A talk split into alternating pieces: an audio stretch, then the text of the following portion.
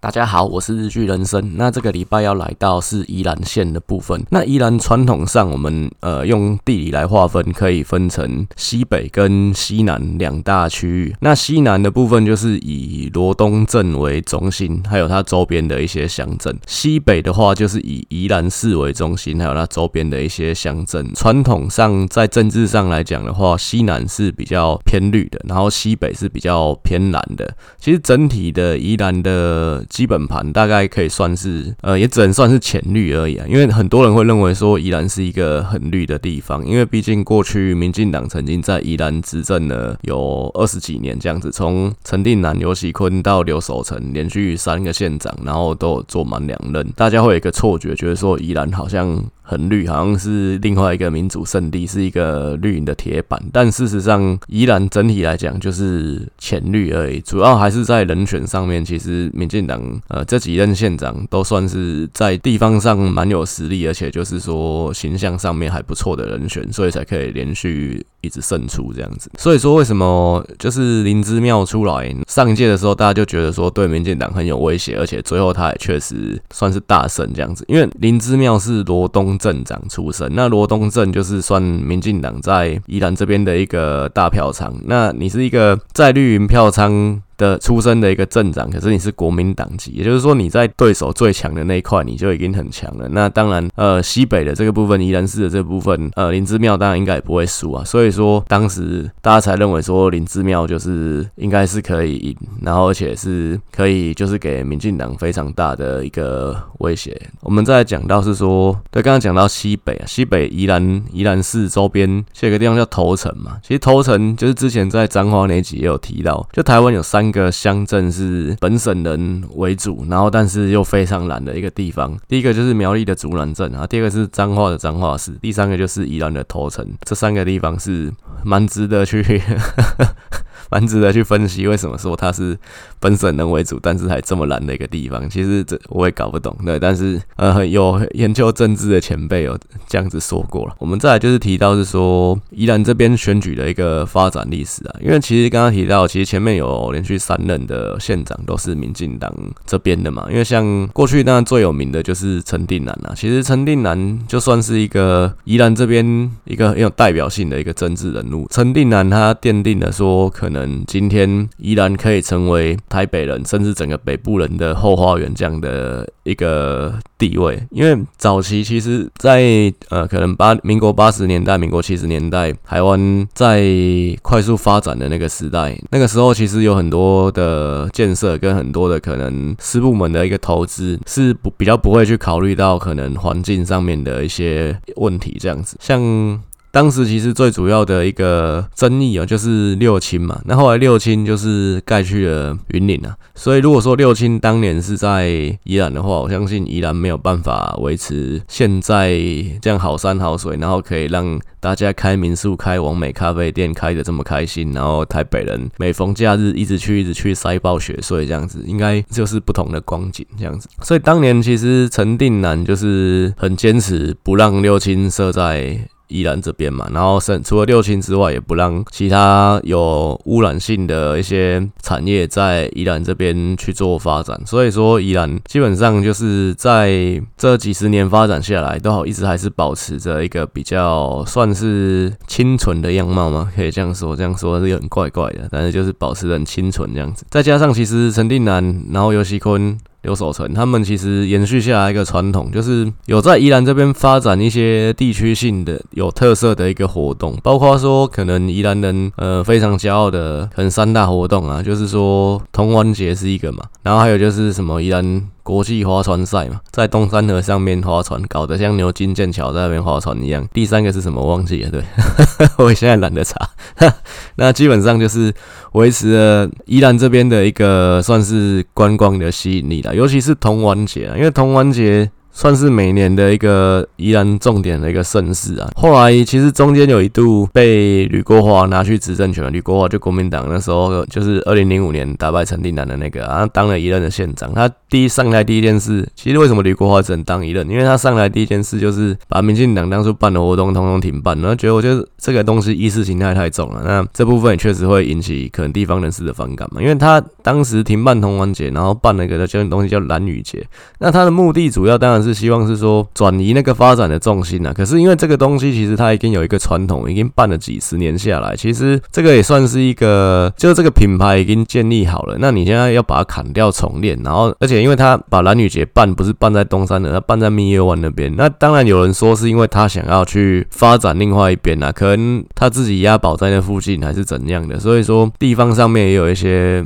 反感的声音啊，然后其实你可能新的活动，我有去过男女节，那其实基本上跟同玩节就是换汤不换药的一个东西，就是你把名字改了，然后换一个地方继续办，那这个部分我就觉得其实有点没有必要，很像说你为了改而改这样子，最后吕国华当然也没有连任了。那二零零五年那一次选举，其实呃可以算是一个宜兰这边的一个转捩点了。那因为毕竟当时来讲的话，民进党已经连续执政二十几年了，所以说这个钟摆效应当时也有在宜兰这边发生了。再加上其实当时民进党这边的人选就是陈定南自己又回锅再来选这一次，其实那个时候也是引起了可能媒体界还是说舆论界各界哗然，就是说，诶，你已经当过两任，而且你当时呃陈。定南是法务部长，你又回锅选这个宜兰县长，到底是什么意思呢？因为第一个在党内来讲的话，他就是挡了可能后面要接棒的人，因为当时来讲就是双陈嘛，呃，就是陈欧帕跟陈金德这两个人是比较当时民进党的后进，然后可能会去接县长这个，去接着选县长这个位置的人。呃，陈定南等于就算是挡后进的路了。然后再来就是说，呃，你已经贵为法务部长了，你再回锅选这个宜兰县长。那对你自己的仕途到底有什么好处呢？这部分就是比较引起大家会去猜测的一个问题了。那因为当时陈定南这边他自己的想法是说，他希望回去守护他的家乡啊。毕竟说当时刚好宜兰在一个转捩点的地方，就是因为当时雪隧开通嘛。那雪隧开通其实会带给宜兰很大的一个冲击。这个冲击其实在现在我们可以也看到了。毕竟就是说雪隧开通之之后带来更多的人流了，然后说去。宜兰投资人变多了，投资什么东西呢？投资刚刚提到的民宿嘛，网美咖啡店嘛。那民宿很多，其实你去宜兰看，你会看到很多房子盖在田中央的。这部分为什么会这样子？因为其实很多民宿是以农舍的名义去盖的。农舍其实它就是一个蛮灰色的地带。到底什么东西叫农舍？盖在田中央的房子叫做农舍。可是你那个农舍拿来做什么用呢？其实这个部分。就比较难去管理跟去定义它，所以说其实很多人就是去做这个东西啊。那他去可能因为毕竟农地还是比较便宜啊。那农地你买一买，因为农地跟建地还是不一样，但是你农地又可以盖农舍，所以说这部分就是真的是蛮灰色的地方。那大家其实有样学样，都是大家看着办这样子。有些时候政府不想挡人财路，有时候也是会就地合法。所以说这个部分在尤其是过去的可能十年左右，其实依然出现很多这样的一个东西。其实，如果当年是陈定南当了县长，那其实我相信，可能现在依然也许就不会有这么多的民宿跟完美咖啡店，但是。这部分就是没有如果，所以当年其实陈定南，我相信他也是以这样的一个心胸跟情怀回去去选这次的选举啊，因为毕竟讲真的，你已经当上法务部长了，其实你不必再回去就是聊了可以去选这个局啊，因为选举其实对政治人物来讲，有些时候不是一件好东西。其实很多人，有些政治人物他到了中央去。当官当到部长左右这样的一个层级，其实他不会想要再回去选举，因为选举第一个花钱，然后第二个是，呃，你会被攻击，不是你自己被攻击而已，你祖宗十八代被攻击。可能你今天你做了一个什么小小的坏事，你小时候考试作弊，还是说什么去喝酒嫖女人，然后或者是说什么婚外情什么的，这个全部都会被摊在阳光下。然后什么像苏家全当年选副总统，什么老婆去东南亚看猛男秀，这种事情都会被媒体拿出来讲。这个东西其实是蛮，就是蛮呃，我觉得选举不是一件大家都认每个政治人物都认为是好玩的一件事情。当然啦、你在前期你要往上冲的时候，都是有赞的、有人气啊，你一定是要一直去透过选举去累积你的能量。但是如果你到了一定的位置，你已经到了可能中央层级，当部长，甚至有些人当了可能院长左右，你要再回去选举嘛？但是有些让你看到很多人好像不甘寂寞，确实像吕秀莲 就很想选举，因为他现在没有没有舞台。然后像可能苏贞昌，你会看到他也是一直选，一直选。那当然他，他他就是老老将再出来，老骥伏枥选的，这次呃新北市长又拿到了行政院长的位置啊，这个部分确实也有收获。但是我觉得以当年陈近南他稳稳的当法务部长，其实也从来没有谁说要换掉他，而且他当然其实也是蛮受到各界的肯定，包括当时以呃媒体对民进党政府阿扁政府这么不友善的情况下面，其实内阁的满意度当时摊开来，陈定南几乎都是满意度前几名的一个部长，所以他。他还愿意去选这个宜兰县长，老实说了，我觉得他不是图他个人的任何真仕途上面的好处。最后其实他也没有如愿选上，因为毕竟当时几个原因嘛，中百效应，然后再来是民进党当时被高捷案给淹没，然后国民党又。用了一个蛮傲蛮傲的步数，这样子一个蛮蛮肮肮脏的一个保守，这样子说那个陈定南会选啊，他说那个什么点亮点亮宜兰河的这个活动是一个这个募款商会是一个会选的活动。那当时毕竟这个活动老实说不是陈定南办的，是应该是当时的选宜兰市长的陈欧帕，就是这个部分为什么后来陈欧帕去选可能选县长？那陈定南的儿子就是这么的不支持、不谅解他，因为毕竟当年如果陈欧帕愿意出来扛子弹，说呃没有没有，这个活动跟陈定南一点关系都没有，这是我的募款餐会，那是这个部分跟陈定南没有关系，其实是比较能够帮陈定南止血的，但是他不愿意，他就是觉得这个会影响他自己选，因为当时其实县市长跟乡镇市长是一起在选的，所以说会影响到他的选情啊，他就不愿意去出来。扛这个锅这样子，变成是说最后陈定南忧愤而亡，因为毕竟第一个故乡没守下来，被吕国华拿去选举输了，金不准。然后第二个就是说他的觉得他一生的清誉被毁了，因为当时被指控说他贿选。哎，陈定南其实这个人是有政治洁癖的人呢。那当然这个东西有人会说可能是公关包装出来的，但是他已经死了。其实他这个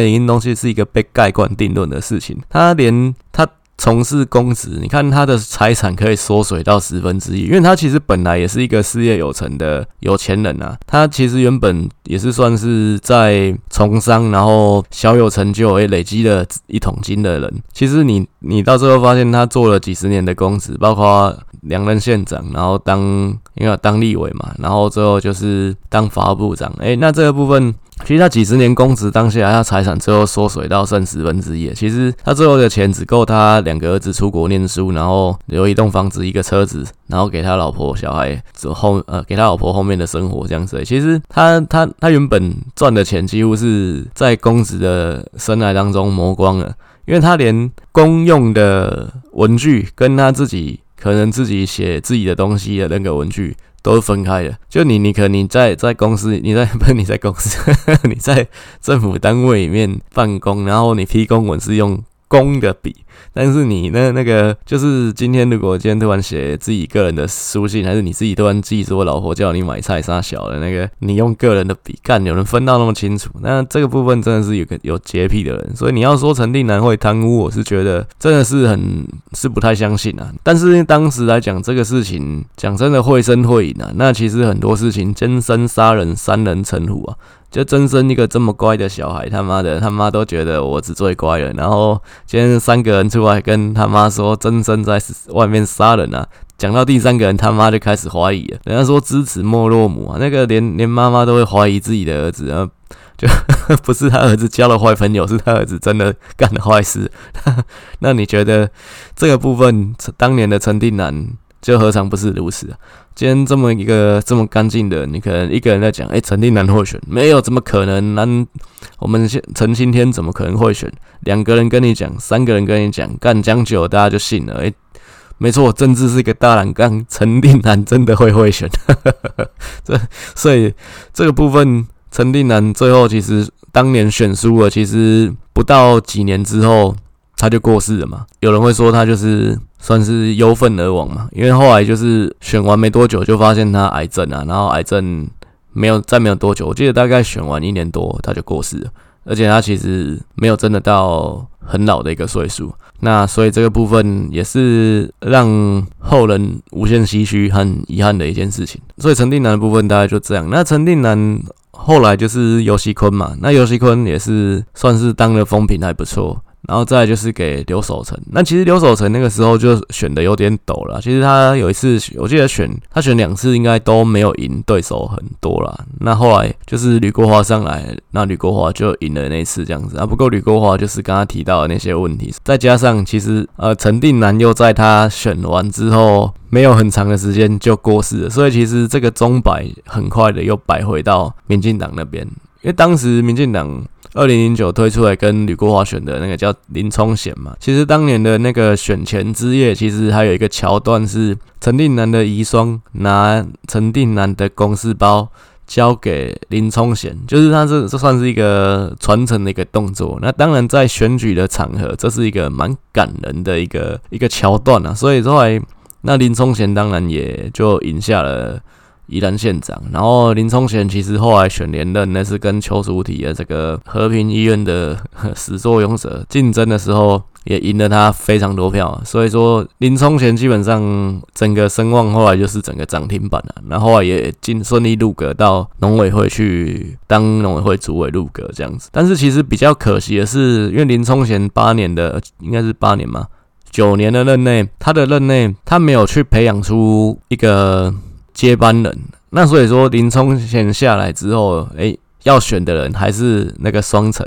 其实双城是从二零零五那时就想选的，然后一直过了十几年还还还是想选，就是陈金德跟陈欧帕。那几个因素啊，就是说第一个就是民进党其实后面的人好像当时来讲，二零零一八年那个时空背景也没有接上来，就是还是跟林聪贤同辈的人在选，加上其实陈欧帕跟陈金德两个都不算是真的 A 咖，都算是 B 咖这样子，就是他有一定的实力，但是他没有到很强。然后两个大概也都差不多，就是难兄难弟。然后两个人竞争的很，其实在宜兰算竞争的很久啊。两个其实不合啦，那派系也不一样嘛。因为陈金德就新潮流了，啊，陈欧帕就是曾国辉这边的，两个人就是没下哈啊，然后互相扯后腿。因为当时其实又很奇怪的地方是，林冲贤下来之后，好，原本先安排了一个。代理县长叫吴泽成，因为林冲贤入阁之后，他还有大概两年左右的一个任期。因为当时前面也一直提到嘛，其实民进党很喜欢让县市长第二任任期过半就拉进中央里面去当官。好，第一任原本的是林冲贤原本的副县长上来代理，代理也一年之后，这是一个比较奇怪的神调度，就是那又安排陈金德去当第二年的代理县长。那当时的这个操作呢，很显然就是要让陈金德接班，因为毕竟吴泽成的话，他本身就是一个政务官性质的人，他当其实就是一个看守性质这样子。当时在只剩一年的时候，换上陈金德来做代理，很显然就是要让陈金德去选这个县长嘛。但是好死不死，哎，最后有初选嘛？那初选到最后，哎，其实出现的人选是 陈欧巴，那。这真的很尴尬，就是。当时代理的县长是陈金德，然后要选县长的人是陈欧帕，而两个人又不合，所以其实当时有很多新闻爆出来是说，诶，那有一些场合就是可能造势的场合，诶，那陈金德不愿意出席，还是说就是说两个人，诶，有一些那种公开闹不和的新闻，其实蛮多的。最后当然收收也是好，表面上看起来是有一点和谐，但是其实那个互相两个人互相不爽，这个我相信依然能每个有眼睛的都看得出来啊。所以说第一个是当时。也是因为有一些钟摆的因素嘛，然后再来就是因为代理的这个事情，诶，搞到最后这个事情搞得不好看，然后那两个人实力也都不强啊。林之妙又刚好是罗东镇长出身，就是你在一个对手的大本营很实力很强的一个人，那民进党这边两个人就是算是互相扯后腿啊，就是内内部摆不摆不平这样子。啊，最后就是输掉了，这次就是又又再一次的输给了国民党。那不过林之妙上台之后呢，就是 发生的也是蛮多有趣的事情啊。那毕竟，其实林之妙这个人，他当罗东镇长的时候风评很好。可是，其实基本上，我觉得这个政治人物的格，大概就是一个乡镇市长的格而已。你要再往上，其实很容易被看破手脚。包括他上台之后，其实闹了蛮多的笑话，那还被一些网红拿来调侃，像是眼球中央电视台就。蛮喜欢 剪辑林之妙说过的话，做成他的妙语录这样子啊。什么我没有听过什么 什么，我只听过竹蜻蜓的字，这么好笑的话吗？要讲得出来，然后跑去参加人家告别式，然后说人家什么百年好合，自己参加红红帖还白帖的场合，自己搞不清楚啊。很多时候记者问他什么答不出来，就在那边呵呵傻笑，妈跟跟一个三宝一样。这种干这个就是一县之长，然后如如果是我是宜兰人，我就觉得羞耻啊。所以其实我是认为林之妙他当镇长当得好，但是他真的没有这个实力跟能力去当县长啊。他其实就是一个乡镇市长的格而已。他可能跑红白帖蛮厉害的，然后这个部分诶就是经营的还不错。那可是你要说一些妈的整个县的问题，他干问啥小讲不出来。那跟韩国瑜啊异异曲同工啊，韩国瑜是整天讲干话，大家哈哈哈，哈这样子啊，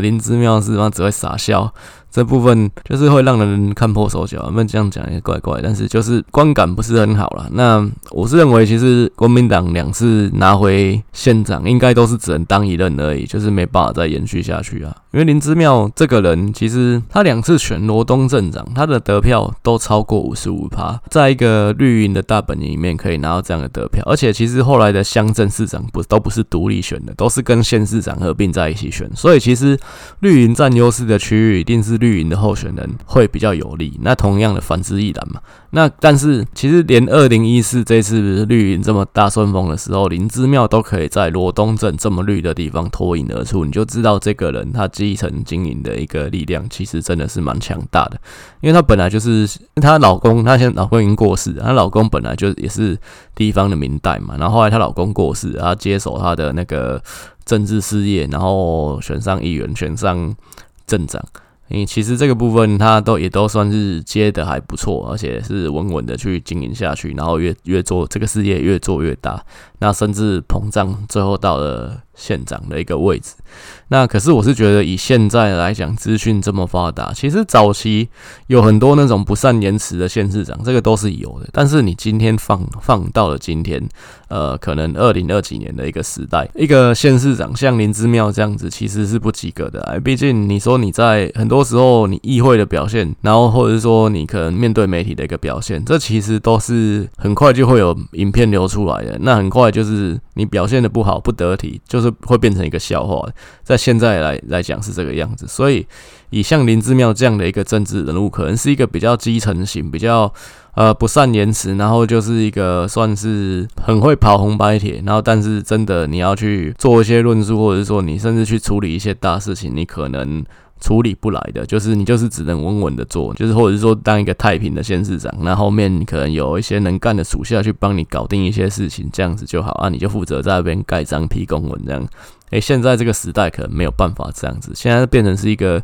对政治人物要求也比较高的一个时代，毕竟就是资讯发达嘛，你好或不好，其实很多时候是很透明的一件事情。那所以，其实我是觉得林之妙应该是没有办法再继续撑撑到下一次再继续连任啊。另外一个因素是在于说，民进党这边后面也有一个蛮强的一个后劲，宜兰市长江聪渊啊，没有意外的话，下一次应该就是江聪渊来选这个县长啊。其实江聪渊跟林之妙刚好就是一个对照，因为林之妙是国民党，但是他是罗东镇长出身；江聪渊他是民进党，但他是宜兰市长出身，也就是说他是绿营的背。背景，但他有办法在兰陵占优势的宜兰市选上这个市长，就是你刚刚提到的，你在对手的大本营很强的，那你自己这边你再顾好，其实就赢了嘛。这其实就是跟林之妙真的是一个完全几乎是一样的一个对照组。不过。江聪渊其实第一个是说他的形象、他的口才那些的，其实都比林之妙好很多。加上他其实，在宜兰这边，宜兰市他也是连任两市的市长。其实到二零一八年这个风向这么偏蓝的一个时代。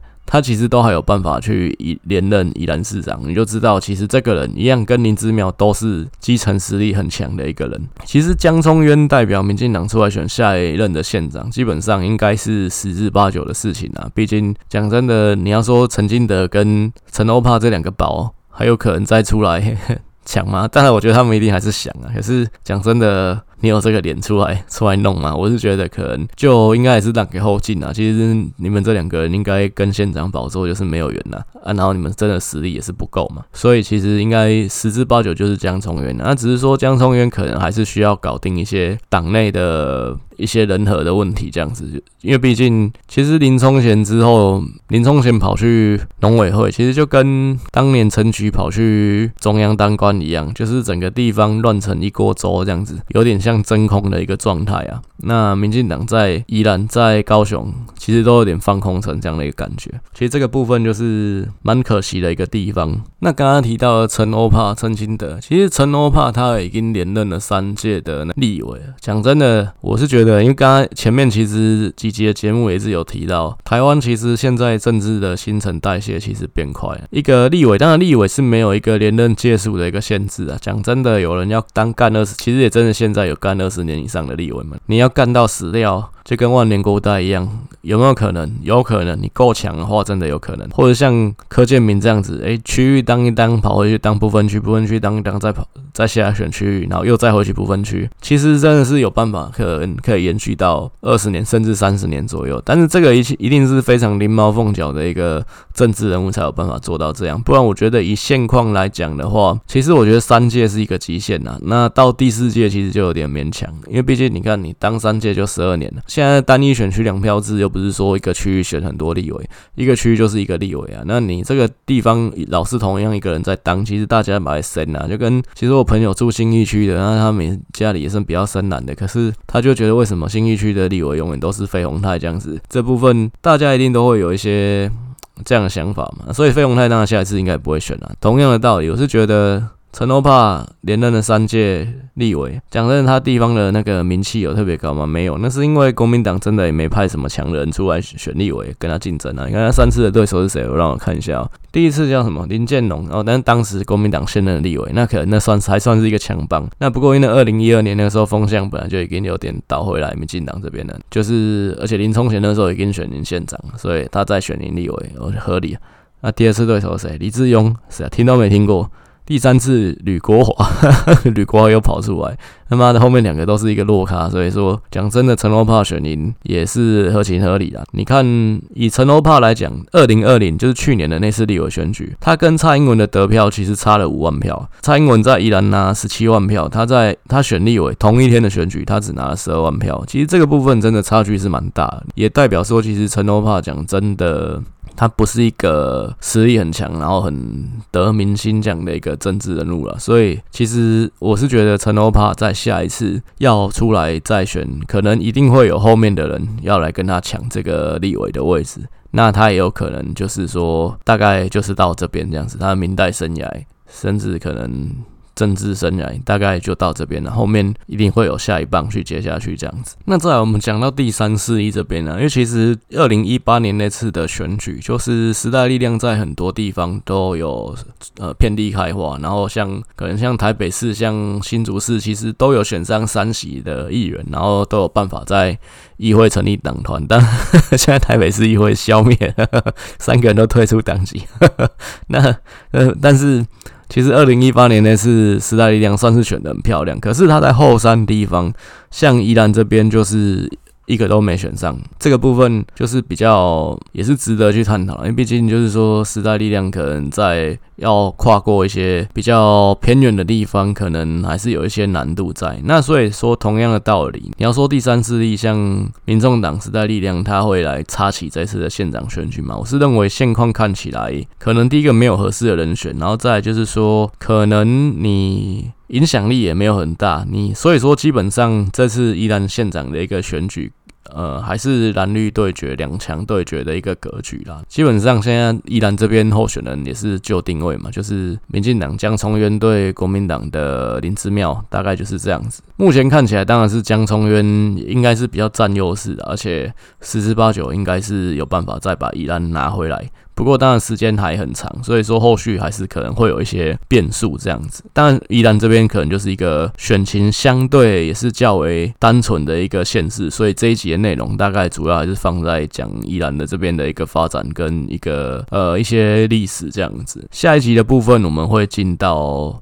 花东这样，下一次我会把花莲跟台东。合并起来一起讲，就是做成一集的一个内容。那后续的话，我会调整节目的进度，就是希望是让 Podcast 的部分可以跟部落格的文章可以一致，就是可能这个礼拜写到哪一篇啊，Podcast 也是录那个地方，就因为现在大概有四到五集左右的一个落差，这样子脚步上面会做一些调整。那另外就是对不管是部落格的文章也好，还是说 Podcast 的节目也好，如果说有一些意见想要回馈的话，也就是非常欢迎透过可能分。粉丝团的私讯上面去跟我联络这样子，那我的粉砖一样再工商一次，就是一样也是呃日剧人生选举研究所这样子。好，以上谢谢大家。